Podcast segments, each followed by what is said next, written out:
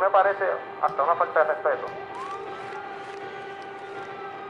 Nosotros vengamos aquí tres meses después y todavía el Departamento de Corrección no, no puede decirnos si concluyó una investigación. Yo pienso que usted no debería continuar ocupándose pues. Desde mi punto de vista, lo, lo, con todo el respeto, respetando todos los deponentes, yo pienso que usted no debería continuar ocupándose Nos quedan muchos retos que enfrentar y mucho trabajo por hacer. Para eso estamos aquí. En este momento... Bueno, aquí estamos. Muy buenas noches a, todos y todas. Bienvenidos a otro episodio, el 24 de JM, el podcast. Hoy tenemos una edición especial y voy a ir rápido eh, a eso para, para, que ustedes puedan de inmediato disfrutar. No olviden darle like, share a este contenido para que más gente pueda tener acceso a él. Mañana va a estar en las plataformas de podcast, Apple Podcast, Google Podcast, Spotify, eh, Pocket Cast y todas las plataformas que siempre las tenemos disponibles para que ustedes lo puedan disfrutar. ¿De qué se trata hoy? Bueno, vamos a transmitir completa la entrevista que me hizo, que me hizo la periodista Denise Pérez de Noticel hace unas semanas atrás, antes del huracán Fiona. No se había pasado por razones obvias, ¿verdad? Por la situación de emergencia que vivíamos. Este pasado sábado el medio la, la publicó eh, y yo quiero compartirla con ustedes aquí. En una entrevista donde hablamos de todo, de política, del PPD, de mi familia, de mi trayectoria, de distintas cosas. Eh, pero sin más preámbulo, voy a dejarlos a ustedes con esa entrevista, en la entrevista completa que me hiciera Noticel hace unos días, para que la disfruten, por supuesto, comenten aquí. Así que eh, gracias por conectarse siempre, nos vemos el próximo lunes y vamos ahora en vivo eh, con la entrevista que me hizo Noticel. Adelante.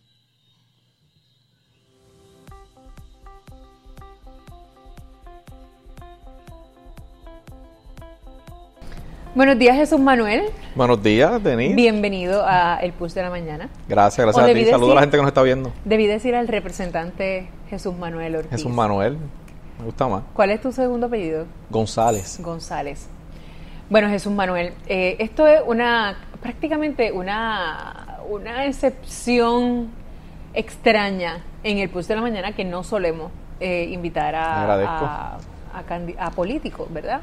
Eh, pero esos muchachos son complicados, son, políticos. Son un poquito complicados y como yo los conozco, se me hace más difícil. Pero en tu caso, eh, no, nos ha llamado, ¿verdad?, poderosamente la atención que eh, hayas decidido aspirar eh, tan temprano, pienso yo, a la presidencia del Partido Popular y no solamente aspirar, sino retar a un incumbente que a su vez es un presidente del Senado. Así que es un paso eh, significativo. Y como te conozco, quería tenerte aquí. Te advierto que es un peligro porque te conozco desde, hace muchos años, así que puedo advertencia recibida intercalar comentarios en el proceso. Pero cuéntame, cu cuéntame qué fue lo que te hizo decidirte, porque mucha gente ya te veía en ese camino, pero ¿qué, qué, qué fue lo que dijiste? Boom, ya lo voy a hacer. Yo quiero ver un Partido Popular como que el, el país conoció. Uh -huh. Un Partido Popular que regrese a su razón de ser y, y no, no, es especialmente dirigido contra el presidente actual. Tengo una gran relación con él, una muy buena comunicación con él. A través de los años el Partido Popular ha ido alejándose de las verdaderas razones por las que existe. Uh -huh. eh, y yo creo firmemente que el Partido Popular ha sido un instrumento importantísimo a través de la historia de Puerto Rico y lo sigue siendo cuando se enfoca en lo verdaderamente importante. Uh -huh. Además de eso, creo que eh, toda institución, Denise, las políticas, las cívicas, las religiosas, las corporativas, si quieren trascender del tiempo, pasan por procesos de renovación, de transición de liderato, de darle oportunidades a gente que viene eh, llegando a, a asumir responsabilidades mayores. Por supuesto, eso conlleva un trabajo en equipo con la generación de veteranos para que esa transición se pueda dar. Y yo creo que el Partido Popular está en ese momento histórico, un momento histórico de, de transición. ¿Dónde, ¿Dónde tú crees que se perdió eh, el norte? Y voy a ser justa con esta, con esta pregunta, porque no, esto no es una cosa, esto no es un fenómeno, a mi entender, del Partido Popular uh -huh. exclusivamente. Yo creo que eh, todos los partidos, el. PNP, el PIB incluso, que acaba de pasar por una pequeña crisis que no se esperaban y que no se manejó correctamente. Y que reveló mucho. Ajá, exacto, y que los hizo ver como más de lo mismo. Eso, eso también es importante, pero ¿en qué parte fue que nos, que nos perdimos de, de buscar la cosa, el bien común? Es una pregunta bien difícil de, de, uno poder ¿verdad? establecer un momento en particular. Yo creo que ha sido un proceso. Yo creo que los, los partidos están compuestos por gente y la gente tiene virtudes y tiene ¿verdad? defectos como todo en la vida y se cometen errores y, se, se, y hay aciertos también. En el camino, yo creo que por lo menos en mi partido, yo estoy de acuerdo contigo, no es un fenómeno solo de mi partido, pero creo que me corresponde hablar del mío. En el camino yo creo que las prioridades se perdieron por muchas razones. Eh, discusiones internas, luchas de poder que son naturales en este ambiente. Pero esas, circunstancias no deberían eh, permitir o, provocar que una institución como el Partido Popular pierda el norte en términos de hacia de, qué, de qué promueve, para qué existe. Y que es una pregunta que todos los populares en algún momento nos hemos hecho y yo me la he hecho muchas veces. O sea, ¿para qué existe para el Partido Popular? ¿Cuál es su origen? Y cuando tú vas y, buscas cuál es el origen, te das cuenta que en ese origen están retratadas las razones principales de su existencia. Mejorar la calidad de vida de la gente, educar a la población, eh, eh, establecer mecanismos de desarrollo económico que permitieran la producción local, ¿verdad? Y a la misma vez que permitieran la inversión. Eh, en el camino pasaron muchos acontecimientos que yo creo que nos alejaron de eso. Y yo creo que es momento de retomarlo si queremos ser viables en la próxima elección. ¿Hay aceptación a una nueva generación dentro del Partido Popular Absolutamente, absolutamente. Eh, las figuras, por ejemplo, de Héctor Ferrer, tuya, eh, se menciona también a, Pablo Hernández. Eh, ¿Tú crees que tengan espacio dentro de esa dentro de esa estructura que es una estructura que toma tiempo, que es una estructura que muy recelosa de su espacio? Mira, además de nosotros, que, son, son, nombres que, surgen, hay muchos más, ¿verdad? hombres y mujeres ahí que, que, están dispuestos a hacerlo. La contestación a esa pregunta es que yo creo que el espacio está, pero no es automático. Eh, eh, es una lucha que hay que dar. Y los compañeros veteranos que actualmente han servido muchos años al Partido Popular, en su momento también tuvieron que dar esas batallas.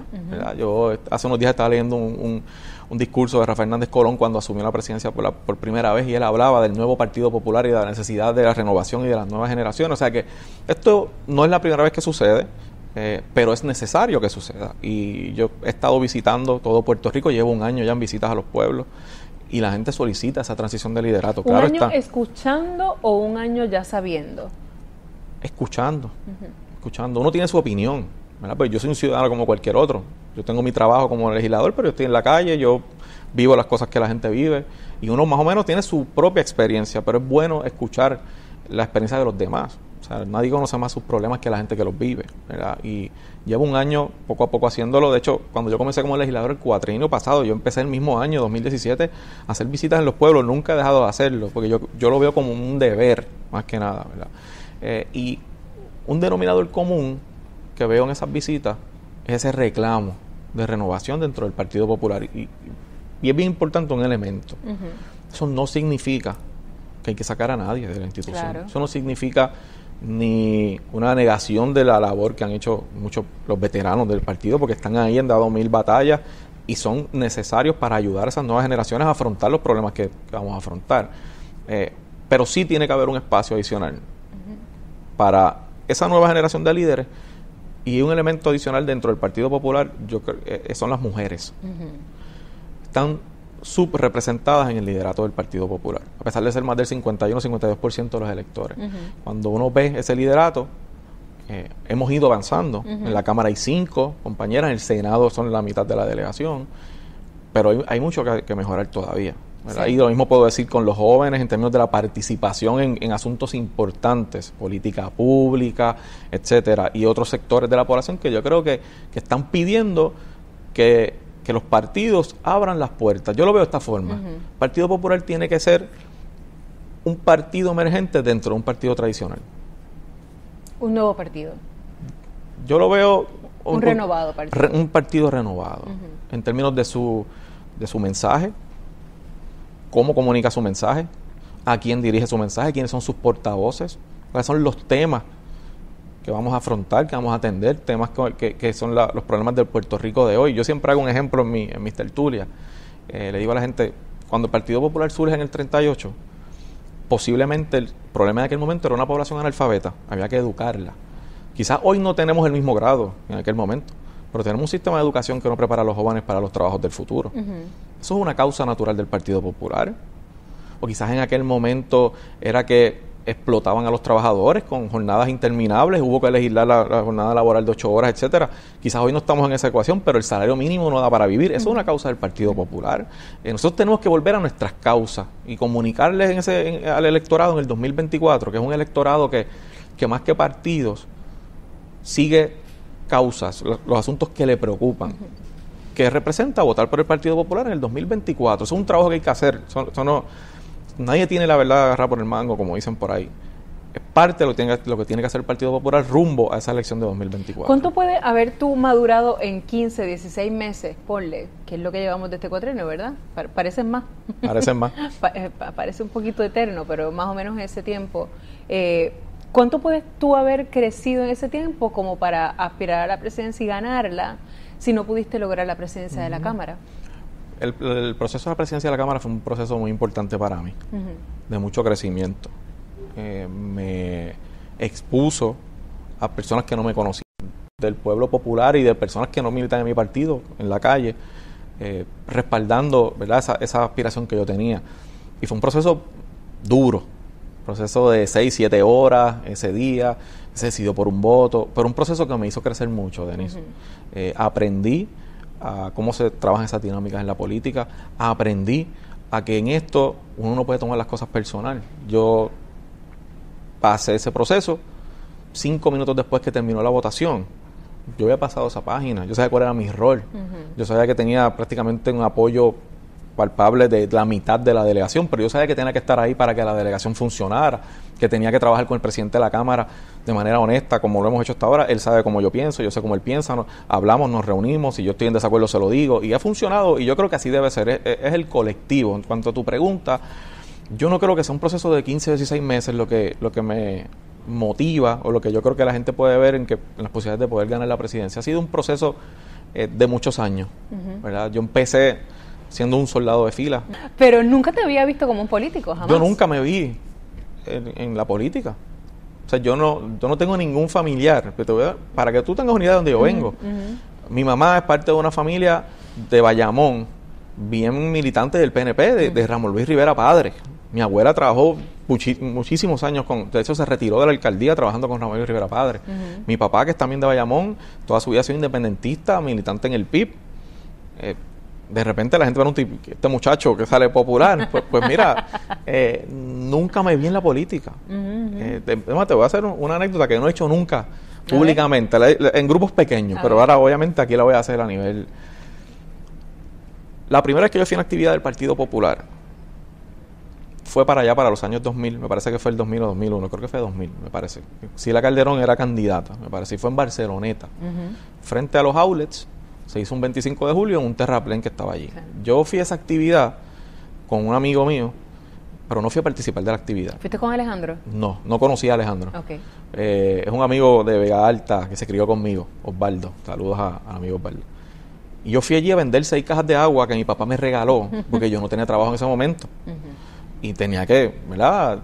venía un, niño que estaba por nacer varios meses después, mi, mi hijo. Y yo fui a vender agua, Denise. Y 20 años después, yo soy electo dos veces por ese mismo partido. Y estoy aspirando a presidir ese partido. Ese es el Partido Popular en el que yo creo, Denise. Partido Popular cuya filosofía de gobierno permite que personas como yo, que no vienen de familias de recursos, que no vienen de, familias de tradición, puedan aspirar a lo que ellos quieran ser, si se fajan, si hacen las cosas bien, si aunque tengan todas las apuestas en contra, se puede lograr.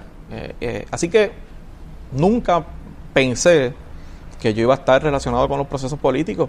Una vez entré al servicio público, fue, un clic. fue...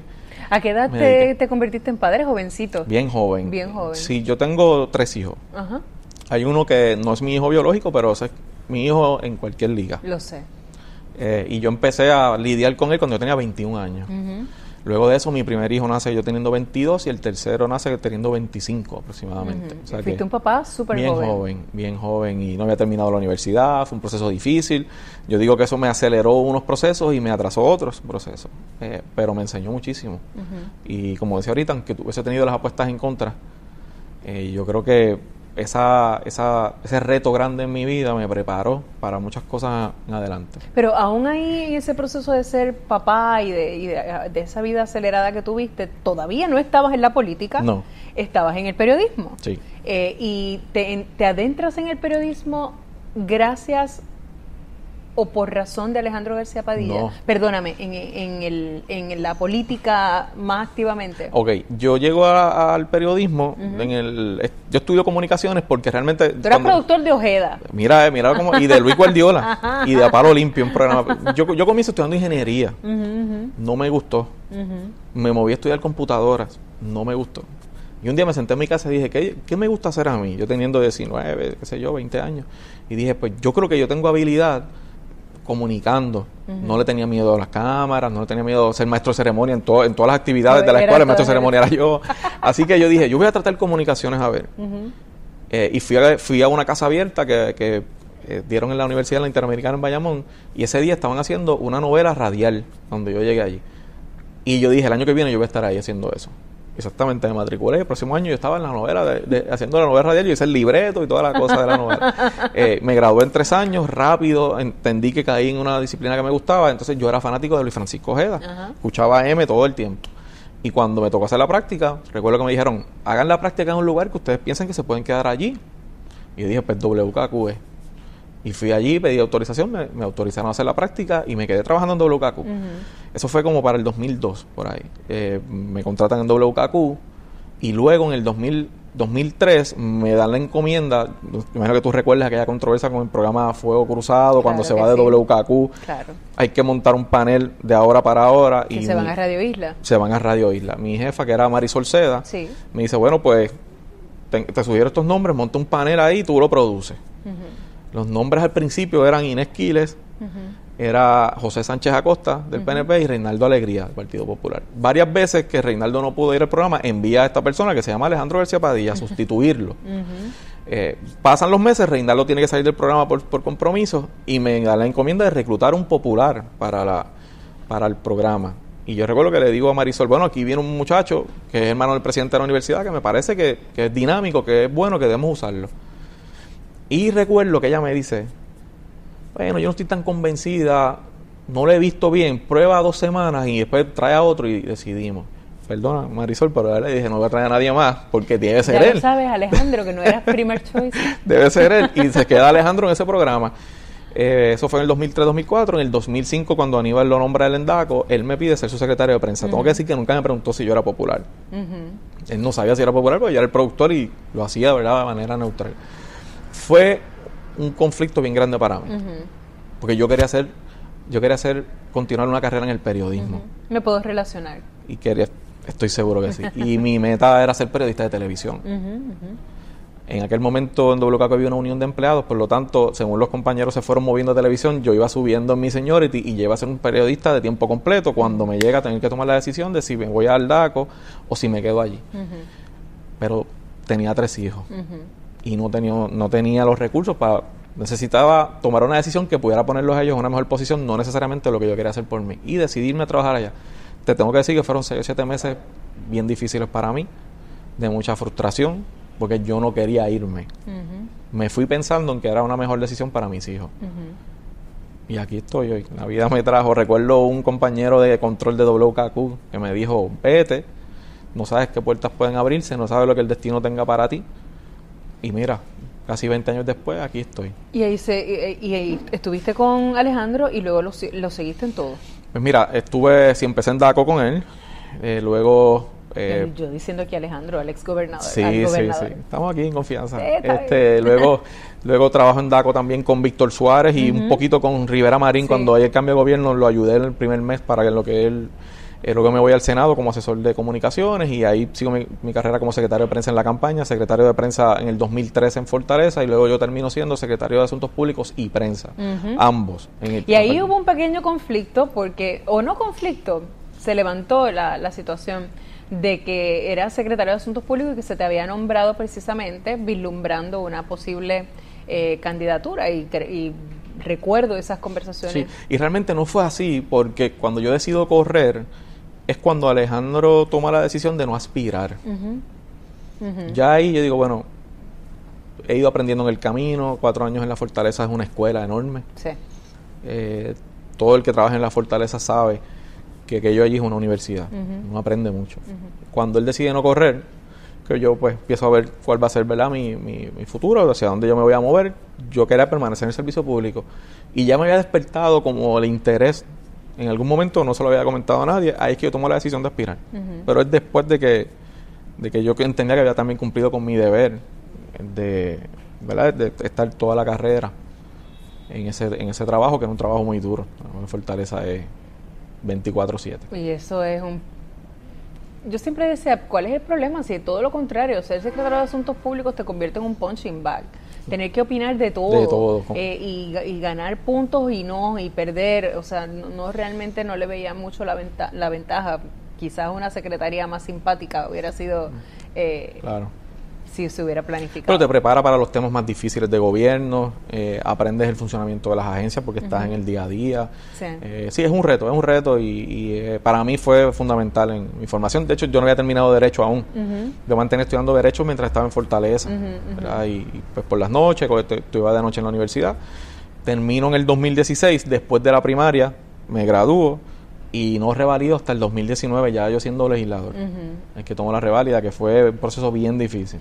De separarte Sí, de, de hacerlo, sin, seguir haciendo mi función legislativa, pero poder estudiar y además de eso, yo, te, yo cojo esa reválida 10 años después que yo comencé a estudiar Derecho. Yo comencé en el 2009, pero las campañas y todo ese tipo de cosas pues no me permitía a mí continuar, eh, ser ni ser un estudiante full time, ni, ni separarme tiempo para estudiar. O sea, yo pues salía a trabajar y por las noches iba a la universidad y hacía los trabajos de noche, me acostaba tarde, volvía a levantar temprano y así estuve hasta que me gradué y hasta que revalidé. y cómo cómo hacías con tus hijos Pues mira, mis hijos, eh, yo me porque divorcié. es súper Sí. acelerado todo lo que me has Sí, contado yo me divorcié en el Te puedes tomar el 2008. cafecito si quieres Gracias. Yo me divorcié en el 2008 hay azuquitas y fue, sí, yo, yo, yo lo tomo como de la de embuste. mira embuste todos hacemos lo mismo Eh, mira, fue un proceso difícil porque cuando me divorcio en el 2000, 2008, 2009 más o menos, pues entonces viene o- un, un asunto adicional que es compartir esa crianza de los nenes. Entonces los fines de semana yo me los llevaba, los que me, me- los alternaba. Eh, a veces iba a la universidad con ellos. eh, o, o tenía que estudiar el examen final y los tenía ellos y pequeños. El menor tenía en ese momento cuatro años. El más grande tenía posiblemente nueve. O sea que fue un proceso de- difícil de... Yo honestamente a veces pienso cuando miro hacia atrás, tuve gente en el camino que me ayudaron, por supuesto. Eh, lo sacrificaste pues, a ellos, no. Fíjate, lo que sí, nunca los involucré en el tema de la política. A veces me pregunto, quizás haberle dado la oportunidad de que ellos decidieran si querían estar o no, pero, pero fui bien protector con ellos en eso. A pesar de que yo no era un político activo, porque yo trabajaba ¿verdad? para, para una campaña, no era yo el, el candidato. Pero les di ese, les di ese espacio y, y he hecho todo lo que ha estado siempre a mi alcance para, para estar ahí lo más posible. Eh, Este año falté a una graduación por primera vez porque tenía un viaje coordinado y así, no pude coordinar y para mí fue no fue fácil. No. Pero yo sé, yo sé que eres extraordinario padre, me consta. Me consta y he admirado mucho eso de que hayas asumido tu hijo, tu primer hijo, que aunque no era tu- tuyo biológico, No, yo- siempre lo presentaste como tu hijo, siempre lo defendiste como tu hijo, siempre Ese lo has hijo. amado como tu hijo. Ese es mi hijo. Yo lo amo como a los otros dos. No hay ninguna diferencia para mí. Son tres machitos. Y están empezando casi tan temprano como tú a hacer cosas. Tengo uno que ya tengo uno que ya en diciembre se casa. Imagínate tú, o sea, es que, es que estoy aquí en un viaje. Tú lo viste así. Sí, entonces sí, no sé si fue el que vi en la barriga incluso. Y entonces tengo pero problemas con, Es con probable. es, yo creo que era el que estaba en la barriga cuando iban a casa. Bueno, él nació, ese nació en el 2000. Pues sí, Debe pues ser. Sí. Debe ser. Wow. Ese mismo. Entonces ese se casa. Se casa en diciembre. ¿Y tú cómo te sientes con eso? O sea, ya vas a ser, ay Dios mío, es que lo próximo es ser abuelo No, y entonces eso, no, ya le leí la cartilla. ya- Ah, bueno. Vamos a ver cómo te, irá- te va cuando que te haga caso. Mira, es como un mixed feelings. ¿verdad? Yo, yo vivo orgulloso de mis tres hijos. Ajá. Son, son hombres de bien, son nobles, son buenos ciudadanos, son respetuosos, son... Todo el mundo los quiere porque son, son, Sí. son, ciudad, buenos ciudadanos. Y es- yo vivo orgulloso de eso. Cuando él me dio la noticia, fue de como de shock para mí. La noticia que él me da es, papi, eh, sepárate al día, porque es que voy a comprometer a mi novia. Y yo, eh, Save the date. ok, explícame lo que está pasando aquí. Y me explica todo el plan que tenía. Yo la acompañé con- a comprar la sortija, él cogió la sortija, todo ese tipo de Para estar cosas. sorprendido estabas bastante Bueno, sí, porque yo digo, yo digo, bueno, me sorprendió, no, no, no me deja de preocupar, es una realidad. este Pero como, como le he dicho a otra gente, tampoco es que yo tenga en ese caso mucho no, el no high moral que ahí. tarde ahí, Yo empecé más o menos exactamente a la misma edad, a los 22. Eh, le di su consejo. Él, toda, él está estudiando CPA. Termina ahora en mayo. Eh, esa boda iba a ser el año pasado.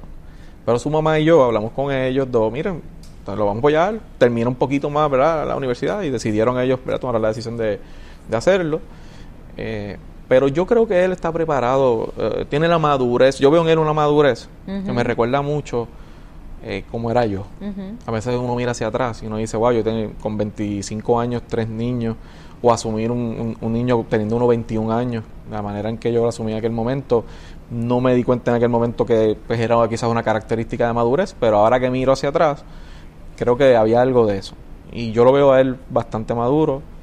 Eh, obviamente van a tener a mí, a su mamá, a su familia, eh, tanto él como su esposa, ¿verdad? Para, para lo que necesiten. ¿Y la ayudar. cartilla de los nietos? Eh, espera un poquito. O sea, está claro. Yo se lo dije, Está pero, claro y pero firmado. no, bueno, firmado, esas firmas son, Mm, esas firmas yo no las puedo garantizar tanto. no sé, espera tarde en la noche un día. Una sorpresa. Saludos a, a Juniel Y que le a, vaya, a los y que le tres. vaya súper bien. Eh, en ese proceso de ser papá tan temprano, ¿tuviste miedo? Mira, yo haciendo memoria, yo creo que sí, siempre llegó momentos donde sí hubo miedo, donde hubo miedo, eh, miedo a no estar a la altura de lo que necesitaban ellos. Eh, yo tengo un ejemplo en mi casa con mi papá. A ver. Mi papá es extraordinario, o sea, siempre, mi papá y mi mamá, pero yo si me veo como padre, yo creo que yo tengo mucho de él, en esa figura de padre, de que pues quiere estar presente siempre, eh, quiere estar ahí. En mi caso pues fue distinto, mi papá y mi mamá siguen, siguen juntos. En mi caso pues al divorciarme era un reto mayor, cómo yo podía armonizar la distancia que iba a haber y estar presente a la misma vez con todas las responsabilidades que yo tenía, estudiante de derecho, trabajando en una campaña, todo ese tipo de cosas. Pero sí me dio miedo, me dio miedo, pero gracias a Dios no- eso no fue suficiente como para detenerme y inculcarle, ¿verdad? Junto a su mamá, por supuesto, los valores que yo ¿Conversaste creía. con ellos esta decisión? Sí, ¿Qué te dicen? hablé con ellos. Me apoyaron. Eso, eso, es- eso es- tiene un impacto bien grande en las familias. Sí. Bien grande. Sí, Yo con he visto ellos Ujú. dislocarse incluso por, por cosas como esta. Sí, lo conversé con ellos, con, con mi esposa, ¿verdad? Con mi compañera que pronto será mi esposa. Eh, No, espérate, Este- es que esto se pone mejor. bueno, tú, tú- ustedes reportaron, ustedes reportaron el Sí, año sí, pasado. Sí, sí, pero la fecha ya hay una fecha.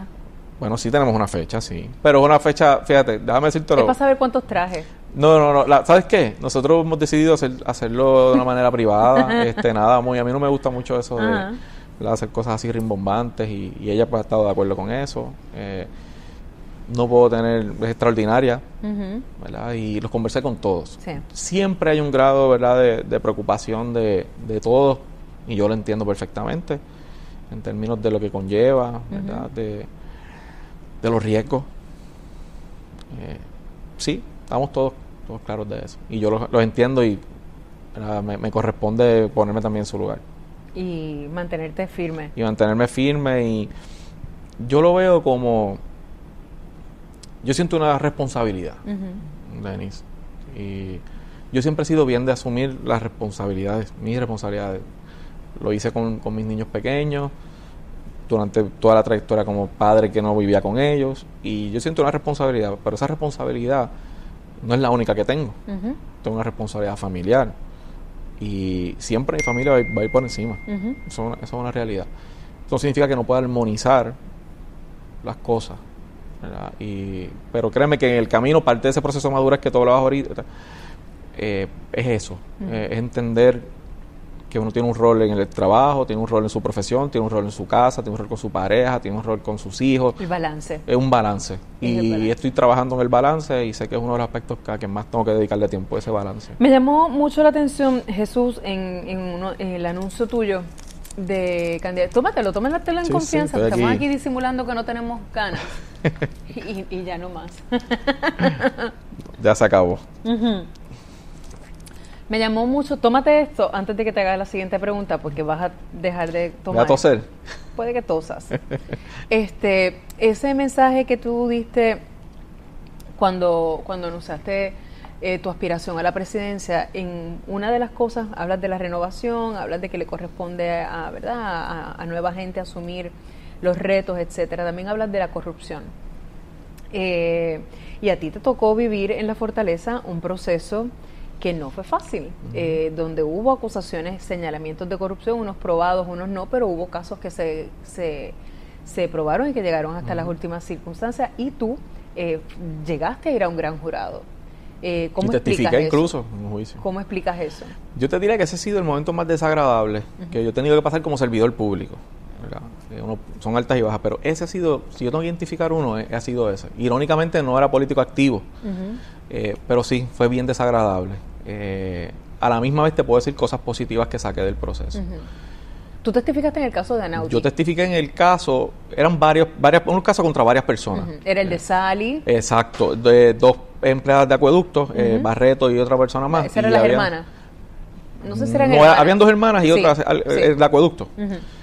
Yo testifico en ese caso, pero por uno de ellos, no, no, no por los demás, por los, los otros tres. Tú testificaste en por el el caso, caso de, Barreto, me parece, que fue, de. Barreto, de Barreto. ¿Y por Pero es el mismo juicio, era un solo juicio. ¿Pero por qué? O sea, Pues. ¿qué, qué se supone que ten- intervención tenías tú o que Te- Vela tocaba en el Pues mira, entierro? a mí me, me- yo fui testigo de fiscalía. Obviamente, pues, testigo- la fiscalía entendía que lo que yo pudiera decir era importante para ellos probar su caso. Yo llego a ser testigo ahí porque como parte, cuando hay, una, hay un cambio de administración, hay, surgen las posiciones de confianza en todas las agencias. Claro. Yo era una persona a quien la gente conocía por estar cerca del gobernador y recibí cantidades de resumen, eh, personas interesadas en que los consideraran distintas agencias. Y yo hice exactamente lo mismo con, todas con todas esas que recibí. Los referí a cada agencia. ¿Qué pasa? Uno de esas uno de esas personas que me, me habían recomendado, que yo referí para que le evaluaran adelante, tres años después la, la acusan en ese caso. Y entonces me llaman entre todos los testigos, uno de los testigos que llaman es a mí, para corroborar cómo había llegado el nombre y que yo había hecho con el, con el referido. Y yo, pues, por supuesto, de inmediato operé. Yo creo que es lo que a todos nos corresponde hacer. ¿No pensaste en abandonar el barco y ya? Porque eso, eso es Sí, duro. eh, bueno, uno se desanima porque te ves involucrado en situaciones que no provocas tú, ¿verdad? Y era un caso sonado. De hecho, surge en medio de las elecciones. Yo era candidato en ese momento. Correcto. Era secretario de Asuntos Públicos. Eh, están las, las conjeturas, los dimes y diretes. Uno se desanima. no, te, no te lo puedo negar. Eh, pero, como te dije ahorita, también le saqué muchas cosas positivas. Me enseñó, primero sembró una semillita en mí ah, de, de casi de, de repulsión por la, corrup- de la corrupción. Eh, porque vi lo que el daño que provoca. Segundo, me enseñó a, a siempre eh, a, a no confiar del todo en nadie, siempre tener cuidado con las personas que se, te puedan acercar o personas, ¿verdad? Porque de cualquier malla es un ratón. Eh, y en ese sentido fue un proceso de mucha enseñanza. Fue tu- tuvo cosas buenas y cosas malas. Eh, pero sí sembró esa semillita en mí de cero tolerancia a la corrupción. Hace un daño no solamente a la administración pública, a la confianza de la gente, daña a individuos en el camino. A veces individuos que tienen responsabilidad y otros que no la tienen. Eh, y desde donde quiera que yo esté, voy a ser implacable con este tema de la corrupción. Implacable con el tema de la corrupción. Esa, esa, esos cuatro años de Alejandro, aunque fueron pocos, ¿verdad? Que fue, aunque él, yo creo que con bastante antelación dijo que no, que no iba a ser candidato, ¿no? Él lo dijo en el. Bueno, lo dijo, no creas, lo dijo poco tiempo antes de cerrar las candidaturas en, en 2015. Y fue, yo creo que él estuvo precisamente por esa tardanza, perdón, Claro. por- precisamente, precisamente por esa tardanza fue objeto de tanto ataque durante durante todo este durante ese tiempo que hasta incluso llegaron a decir que estaba investigado él, la familia, Un dato, el hermano. Sí, no, aquello fue, aquello fue, y yo era secretario de Asuntos Públicos que yo tenía conferencias de prensa casi diarias. Y fue un caso, mira, fíjate, cuando tú evaluas ese, ese caso, el caso de Anaudi Hernández, de todos esos casos relacionados, yo diría que fue uno de los primeros casos donde las redes sociales estaban activamente involucradas en el proceso. Te doy un ejemplo. En los casos de los 2000, los periodistas entraban a la sala, allí habían 5 o 10 testigos, los periodistas había que anotar todo lo que pasaba, si había un break al mediodía salías, reportabas lo que podías, cogían lo más importante. En ese caso no, ese caso era Twitter activo, todo el mundo tuiteando al En momento, sala. cada frase que decía alguien, cada cosa que decía, fue, fue un caso bien intenso. y, y como te digo, yo era secretario de Asuntos Públicos, tenía que contestar preguntas en, en la- las conferencias de prensa, pero también fui testigo de fiscalía. Así que, que era, fue un proceso difícil, pero te digo, de mucho aprendizaje, de, de todos esos procesos. Eh, eh, eh, ha sido, fue, fue una escuela adicional y, y aprendí muchísimo de todo eso. Y como te digo, sembró una semillita en mí de, de la importancia que es de combatir la corrupción. Y ahora quiere ser presidente del PPD y la pregunta lógica, eh, Jesús Manuel, es eh, si ese es el paso previo a aspirar a la gobernación. Es una pregunta totalmente, tiene todo el sentido del mundo, ¿verdad? Preguntar eso. Yo no te puedo decir aquí que yo he descartado eso, porque no estaré diciendo la verdad. Pero tampoco te puedo decir que sea una decisión tomada. Yo creo que ni este servidor, ni nadie dentro del Partido Popular puede pensar directamente en la elección de 2024 con la situación actual que tiene el Partido ¿De Popular. qué depende? ¿De qué depende mi decisión? Bueno, muchos factores. Primero, yo estoy, si los populares me dan la oportunidad de ser presidente del Partido Popular, yo voy a hacer un trabajo para que el partido esté en posición de ganar una elección. No le pongas nombre al candidato aún. Para que en diciembre de 2023 o enero de 2024 el Partido Popular tenga la fortaleza de, en su organización política, tenga un mensaje estructurado, tenga un plan de gobierno, o por lo menos unos postulados básicos institucionales de lo que va a representar esa institución. Tenga eh, finanzas aceptables y que lo permitan su funcionamiento. Sabemos que no estamos en los tiempos de antes, donde tenían grandes cantidades de dinero, pero que pueda, pueda funcionar. Y que estamos en un momento también que la gente desconfía totalmente de ese proceso de recaudación por todos los casos Claro, federales que no, que han no es fácil hacerlo. Que funcione como un mecanismo de fiscalización efectivo. Nosotros somos un par- el principal partido de oposición, tenemos que fiscalizar la gestión del gobierno, pero tiene que ser una fiscalización concertada. Ha- Hay compañeros que fiscalizan, por, por supuesto que sí, yo lo veo todos los días, pero tiene que ser concertada.